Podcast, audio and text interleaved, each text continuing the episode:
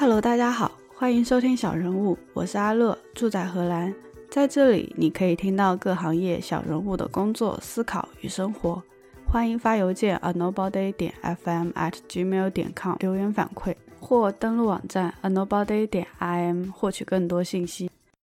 嗨，大家好，欢迎收听小人物播客第二十六期。现在是荷兰时间四月六号下午，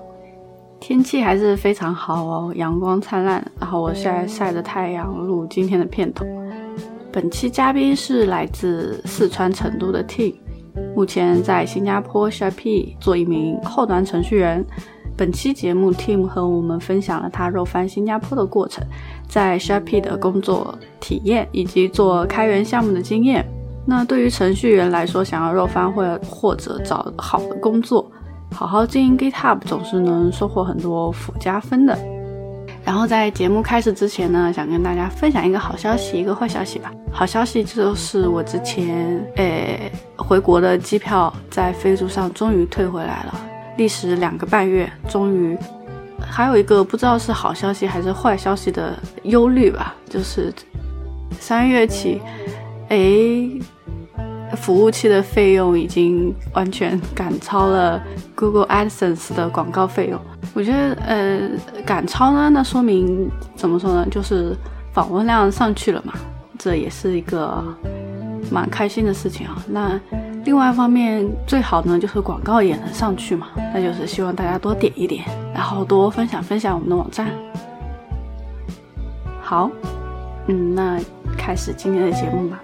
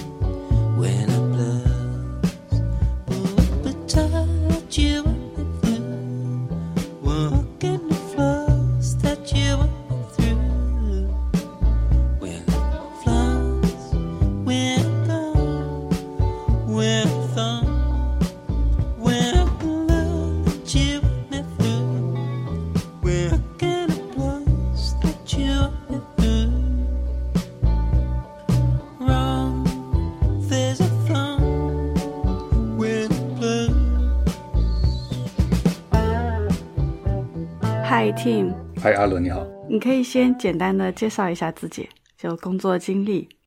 大家好，我叫 Team，啊，我是来自四川成都的一位程序员，目前在新加坡工作。呃，毕业之后待过很多家的公司，然后最终还是选择了来新加坡这边。那为什么会选择新加坡啊？嗯，可能也是跟最近比较流行的一个。项目有关，就是在 GitHub 上面有一个非常流行的项目，叫做九九六 ICU。之前也有同学提到过这个项目。我也是比较希望我的工作和生活可以达到一个 work-life balance 这种啊，所以之前在国内的时候也也在考虑，我找工作的话一般会找那种生活和工作会比较平衡一点的。那后来也是偶尔得到这样一个啊，在 Shopee 的同学的类推。通过类推的方式让我面试了这家公司，最后也拿到了 offer，所以就来到新加坡这边。就是我之前也在国内的一些外企工作过，啊，在国内工作这么久，也想换一个这样的环境，也想体验一下在国外的 IT 公司工作到底是怎么样的一种感受，所以借着这样的机会来到新加坡这边。那你现在过去之后，觉得你想要的生活状态有达到吗？现在来看的话，基本上还是达到了。因为可能之前在国内的话，因为也是做程序员、做后端，所以平时可能加班会比较多一些。但来到这边之后，你就会发觉跟国内 IT 环境还是会有一些区别。虽然大家都也会上班的时候会很认真的工作，但是到下班时间之后，大家就是准点下班，就回到家里面，会做一些自己感兴趣的事情或者。陪伴家人，对对对，反正就感觉跟国内不太一样。国内的话，有可能加班比较严重的公司，下班时间到点之后，没有同事愿意离开，那你看着其他同事也不太愿意离开的话，你也就不太好离开。对，就就变得说不好意思早一点下班啊，本身就是。对，还有就是周末的话，除非是工作上特别紧急的事情，会有公司的同事要联系你一下。那平时的话，在周末基本上是没有同事因为工作上的事情来找你，感觉这一点跟国内还是有一些的不一样。那除了 on call 了，on call 的话也还是需要周末的时候。对，我们现在后端的系统也会有一些 on call 的需求，但是也没有像网上说的很少啊。对对对，会比较少。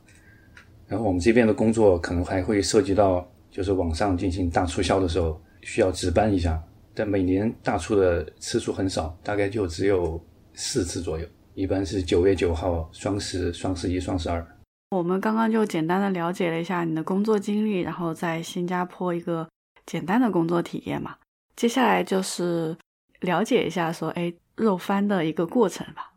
我应该是去年的二月底左右，内推把简历发过去之后，HR 就安排了第一轮的电话的一个远程的谈话。然后谈话内容大概就会涉及到你的一个自我的介绍，然后你为什么对公司感兴趣，为什么对这样的职位感兴趣，也还还会问到你为什么打算到新加坡来工作。然后在二月底到三月的时候，就进行了三轮的技术面。在三月底拿到 offer，然后四月初开始提交申请工作签证的一些资料。当时签证花了大概有十几到二十个工作日。后来拿到签证之后，我是在去年的五月六号来的新加坡这边。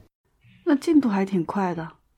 对，进度实际上我当初面试这边的公司，它是允许你自己去在网上提交一个表格，你可以去定你的下一轮技术面的时间。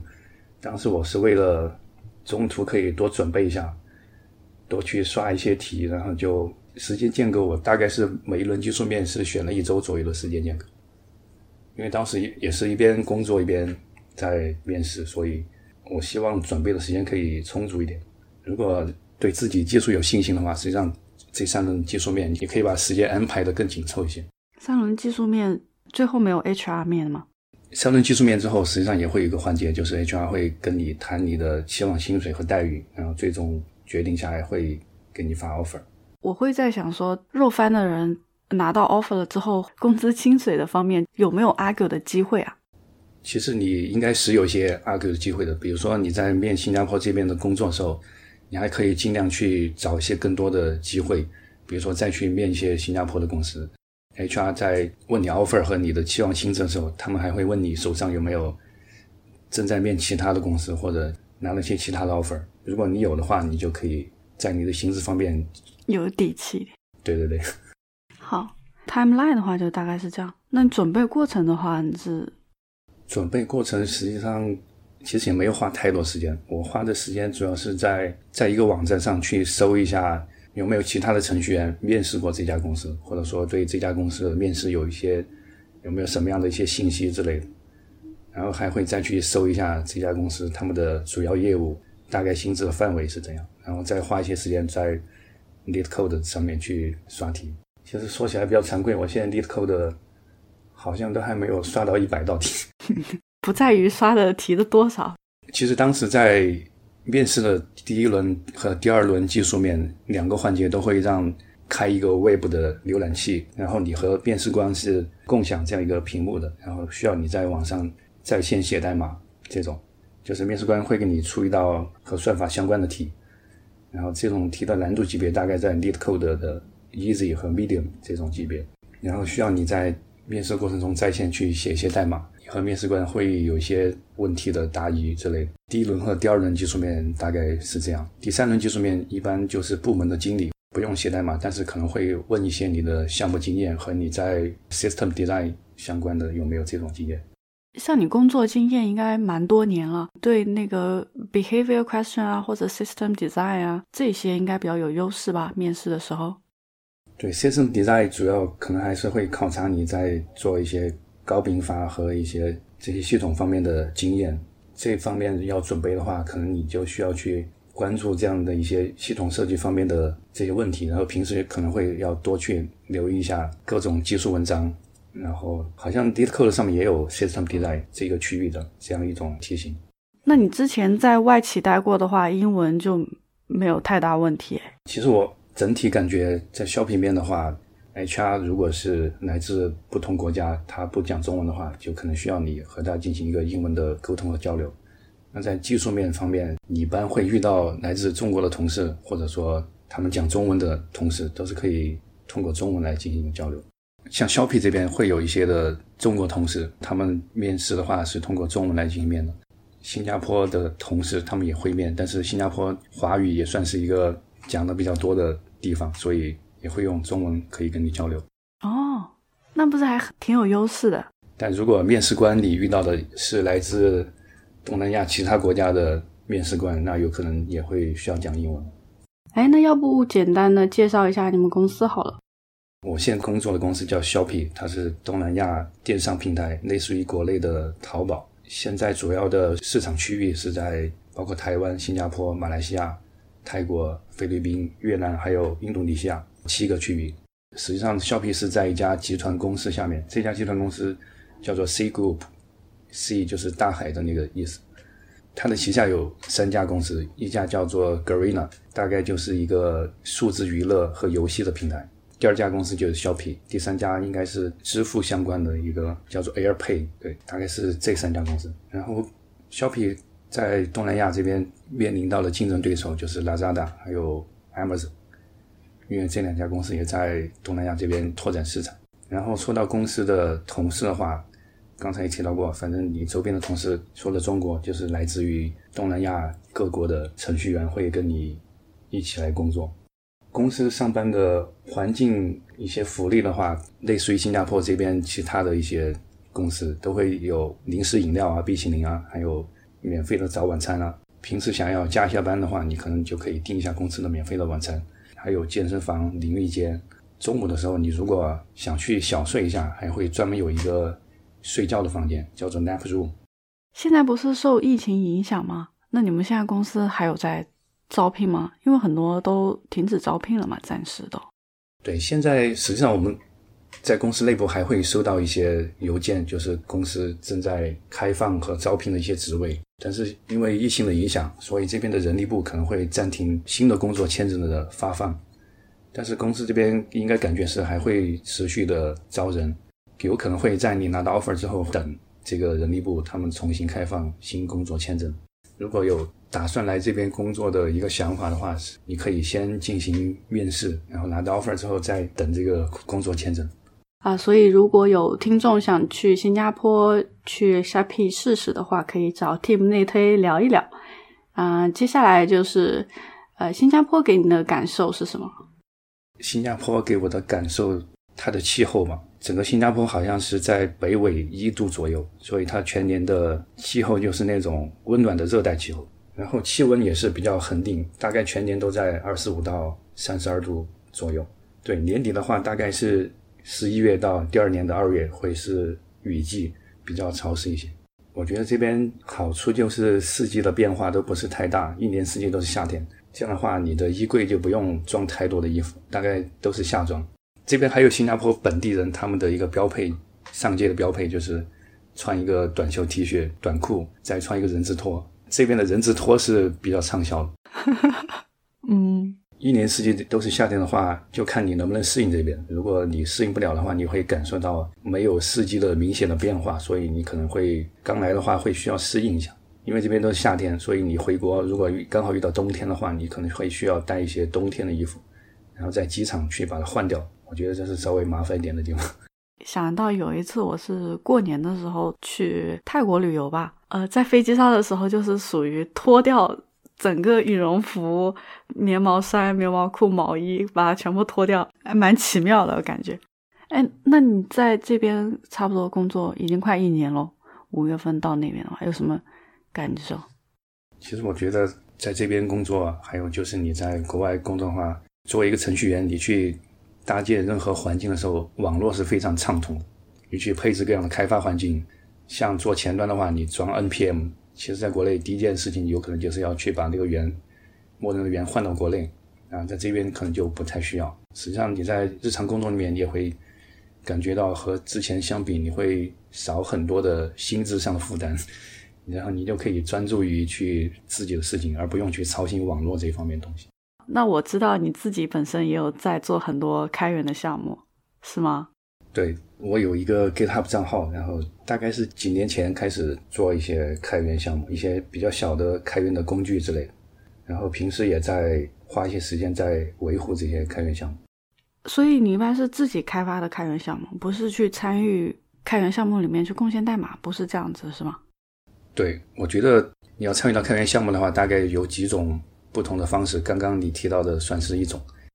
我觉得有一种就是你你在 GitHub 上去关注别人的一些开源项目，一些觉得你比较新奇的或者有趣的开源项目，先去给他 Star 一下。更有兴趣的话，你可能会去看一下它的代码，去怎么样实现。然后，如果你有更有兴趣的话，你会通过阅读别人的代码和贡献一些提交，来参与到这样的开源项目里面。我觉得这算是一种。第二种就是根据自己的一些需求，你自己在可能在工作中或者说。产生一些需求，然后可能会需要想到通过一个工具给它实现，可以方便自己。所以通过这样一种方式，你就可以去建立一些自己的开源项目，并且参与到这个项目的维护中。我觉得算是第二种。然后第三种的话，就是在整个业界会有很多知名的开源项目，然后你可以去参与到这样的开源社区里面去贡献代码的方式，去成为这些比较有名的开源项目的贡献者。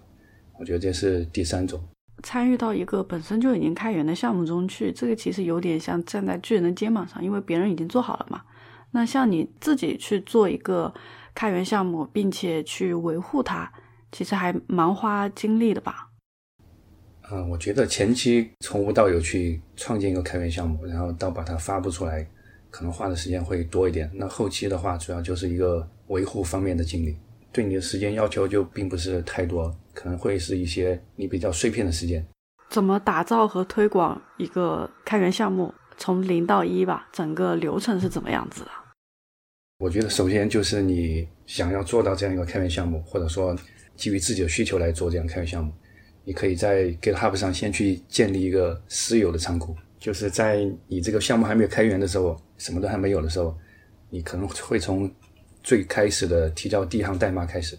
我觉得对于一个开源项目最重要的还是一个比较详尽的 README 文件。嗯，我看过很多开源项目，也看过其他一些开源项目。如果 README 里面就只有一行话的话，那很可能这些用户他们都不知道你的项目干什么的，我能拿来用什么。最好还是这个文件还是图文并茂的，所以它可以详细的描述你的软件是用来干嘛的，它是什么，然后它可以用来做什么。然后啊，详细的介绍我这个软件有哪些的 feature，然后你可能会对每个 feature 进行一些描述，描述完之后算是一个 readme 文件准备完成了。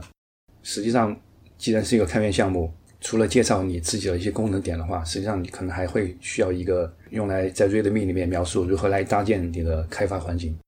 以及如何来编译和运行你的项目。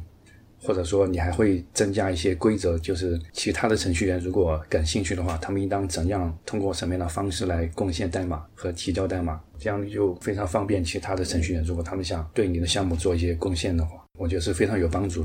嗯，就是一开始要以私有项目的方式，什么时候公开呢？就是当你把 README 啊很详尽的东西都做完备了之后再公开，是吗？对对，GitHub 上面是一个全球的程序员都在上面，所以 README 文件首先是应该以英文为主。你觉得精力充足的话，你还可以再做一份中文的 README，把两个文件都放在项目里。还有就是你要让用户感受到你的项目还一直在维护，对于别人提的其他的程序员提的 issue，或者说其他的一些 pull request，尽可能及时的去回复和处理一下。你这样给用户的感受就是，我至少这个项目我一直还在维护。我觉得这也是跟你的开源项目的生命周期有关。如果哪一天你决定不再去维护你的项目的话，有可能你这开源项目周期也就结束了。那还有一个就是，对于自己的开源项目，你可能会自己去制定一个版本号或者说里程碑。如果有其他的程序员他们提交了 pull request，对你的项目做一些新的贡献的话，那你可以在定期的时候去打上一些版本号、新的版本号，然后进行一些发布。这样的话也是可以在长期来保持你的开源项目有这样一个活力。你怎么去筛选别人提过来的 issue 呢？你做出来一个开源项目，至少还有用户去关注你的项目，并且会给你提一些 issue。我觉得这还算是比较小有成就感的地方。至少你的项目是有人关注的，并且真的对其他的用户有这样的需要的，所以他们才会提一些 issue。然后对 issue 的筛选的话，我觉得也是看你怎么样来把握这样的一个度吧。有可能有些用户提的会超出你的这个软件的范围之外，你就可以去 argue 一下，或者说你也可以拒绝掉。但有一些 issue 对你的开源项目确实会有一些帮助。比如说你在看这些 issue 的时候，有可能你就会为什么当初这样的这样一个需求我没想到，而是这个用户他提了这样的 issue。做开源项目跟在职工作怎么平衡呢？因为你应该是很早以前就参与了，然后那个时候国内的程序员应该还挺忙的吧？实际上，开源项目既然是你自己来建立的，所以它和工作上的一些项目还是不太有些一样。首先从时间来说。嗯，它的紧迫感就没有像工作的那种项目。那你大可以根据自己的一些时间来制定你的自己的项目的一些节奏、目标要达成的啊里程碑啊这些，就可以用自己的一些碎片时间来，嗯，把时间投入到自己喜欢做的事情里面，然后这样也不会觉得呃写代码是一件很苦的事情。对，其实我觉得维护一些自己的开源项目，一部分是为了让你对自己的技术会有一个。提升，还有就是完全是也是因为一种兴趣。当你的开源项目被别人 start 的时候，你会比较有成就感。感觉做开源项目跟创业还是有一点相似度的呢，就也是从零到一打造一个小的产品。对你就是自己的这个开源项目的产品经理，你也是程序员。对，还是运营。对你还要去推广自己的开源项目，有什么经验吗？其实推广的话，我觉得。自己做好开源项目之后，啊，你去一些国内外的程序员的技术论坛去发一些帖子来介绍一下你自己的开源项目。如果你自己也有技术 blog 的话，你也可以自己在 blog 上去写一篇去介绍你的开源项目。那说不定你的这个配置在被谷歌收录之后，在后续会引来一些流量。呃，有可能别人在遇到什么样的问题的时候去搜，哎，会发现原来你你已经做了这样一个开源项目。那有可能就这个流量就会直接到你的开源项目那边去。我有的时候就也会有这种感觉啊，就是我觉得好像没什么能做的开源项目，就是感觉好像别人都做了。那这种时候要怎么办呢？啊，其实做开源项目大概有几个来源，一个是把你自己的需求转变为这样的工具。但如果你你发现这样的需求别人已经做了，但是有可能是不同的语言来做的，如果你比较喜欢用自己喜欢的语言去实现这个。那你也完全可以参考他的这样项目，然后用自己的语言把它重写一遍。我觉得这这也算是一个开源项目。哦，还有一个就是大概是你在日常的工作中，你可能会遇到一些特别需要一些小工具的时候，那这些小工具我既然自己做出来，方便了自己，能不能够分享一下？那有可能其他的程序员也会有这样的需求，所以我觉得这也是开源项目的。一个其他的来源，自己遇到哪一些问题，然后自己写了工具去解决的，那就顺便多想一下，说，哎，放到 GitHub 上，万一有人也需要呢？其实我觉得还有一个啊，做开源项目的目的就是，你有可能会面临一个语言的转换，比如说我之前是用 .NET 做了很多年的开发，后来在转用 Go 开发的时候，考虑通过开源项目这种方式，用新学的这么语言去建立一个开源项目。嗯。在最初的时候，你可能去转换语言的时候，你可能会看一些书，看一些啊官方的文档、技术书籍之类。再加上这个开源项目，你可以，我觉得这算是你在学习语言的时候，真正可以把这个新的语言啊运用到你的项目中的一次最好的实践。对，比如说像前端框架特别多嘛，今天又学了 Vue，明天又新出了 Angular。那如果我用这样新的语言去做一个小的项目。哎，一来就是哎，我有了这样的实际经验；二来就是我又学到了这个新的语言，是吧？对，再来你还可以把这个项目开源，很可能还会帮助到其他的一些程序员。哎，所以其实，在开源项目里，我觉得它的宗旨就是一个分享，是吧？对，我觉得开源最重要的就是分享，还有就是参与，就是其他的程序员他们会参，有可能会参与到你的项目里面。并且会对你的项目做一些代码上的贡献之类的。因为国内和国外公司都不太一样嘛，但是大家都很认可 GitHub 上，嗯，开源项目的这种代码的贡献量，感觉是全球程序员比较认可的一件事情，是就是在招人的时候。对，我觉得程序员招人的时候关注的方面大概就是你你的 GitHub 账号上面有没有好的开源项目，或者说你有没有参与到一些比较著名的开源项目，成为贡献者。之前可能还会看你是否在国外的一些技术论坛上面有积极的去帮助别人，积累一些经验，比如说 Stack Overflow 这些网站。对我觉得还可能会看的就是大概就看你在 LeetCode 上面系统的一些刷题，或者说你通过刷题会啊有没有提升你的技能之类。所以其实对于想要海外求职啊或者想要肉翻的人来说，哎，好好经营自己的 GitHub 还是很重要的。对，我觉得啊，如果你参与到一些有著名的项目里面，成为 contributor，在你的简历上会有很多加分。那你可以推荐几个你维护的开源项目吗？嗯，我自己在做的一些开源项目，实际上也是基于自己的一些需求来的。我自己之前在公司的话，我的 GitHub 上面我有自己的 SSH 的 public key 和 private key。我在公司的项目里面，我不会想用自己的 key，我想生成一个其他的 key。那这些多个 key 的话，在系统里面实际上是放在一个叫 .dot.ssh 这样的一个目录里面，可能需要自己手动去进行一些切换。所以基于这样的需求，我当时做了一个工具叫做 skm，skm 就是 SSH Key Manager，它可以通过一个命令行的方式去管理你的多个 SSH 的 key，并且可以自由的切换。另外还有一个开源工具，也是在我当时从 Donet 转向 Go 的时候，就是。一边学 Go 一边做的第一个项目就是叫 Go DNS，它实际上就是一个类似于花生壳的这样一个工具。因为当时在国内的话，我是用电信的网络，那你的公网 IP 会是一个动态变化的一个。那我当时在家里面自己还跑了一个自己的家用服务器，它的公网 IP 会随时的变化，所以我想要用一个类似于花生壳的这样的东西，因为我也有自己的域名。所以我通过 GoDNS 这样一个工具，再配合域名服务商的 API，就可以实现一个动态 IP。就是当每次公网 IP 变化之后，这个工具它会自动检测公网 IP 的变化，然后会把 DNS 记录更新到我的域名上面。这样的话，我就不用再去关注家里面的那个服务器它的 IP 是多少，我直接去通过自己的域名就可以访问到家里面。还有一个就是叫做有道词典命令行。因为我长期会在命令行的界面下工作，可能会遇到一些单词不知道什么意思，还会需要切换到浏览器搜这个单词什么意思，所以当时也就想做一个在命令行下面去查询单词的这样一个工具。那实际上还有一个项目是我把我的命令行的一些配置文件作为一个备份也放在啊 GitHub 上面，它也是一个开源项目。那那个项目里面就包含了我所有的开发环境用到的一些配置文件，包括配置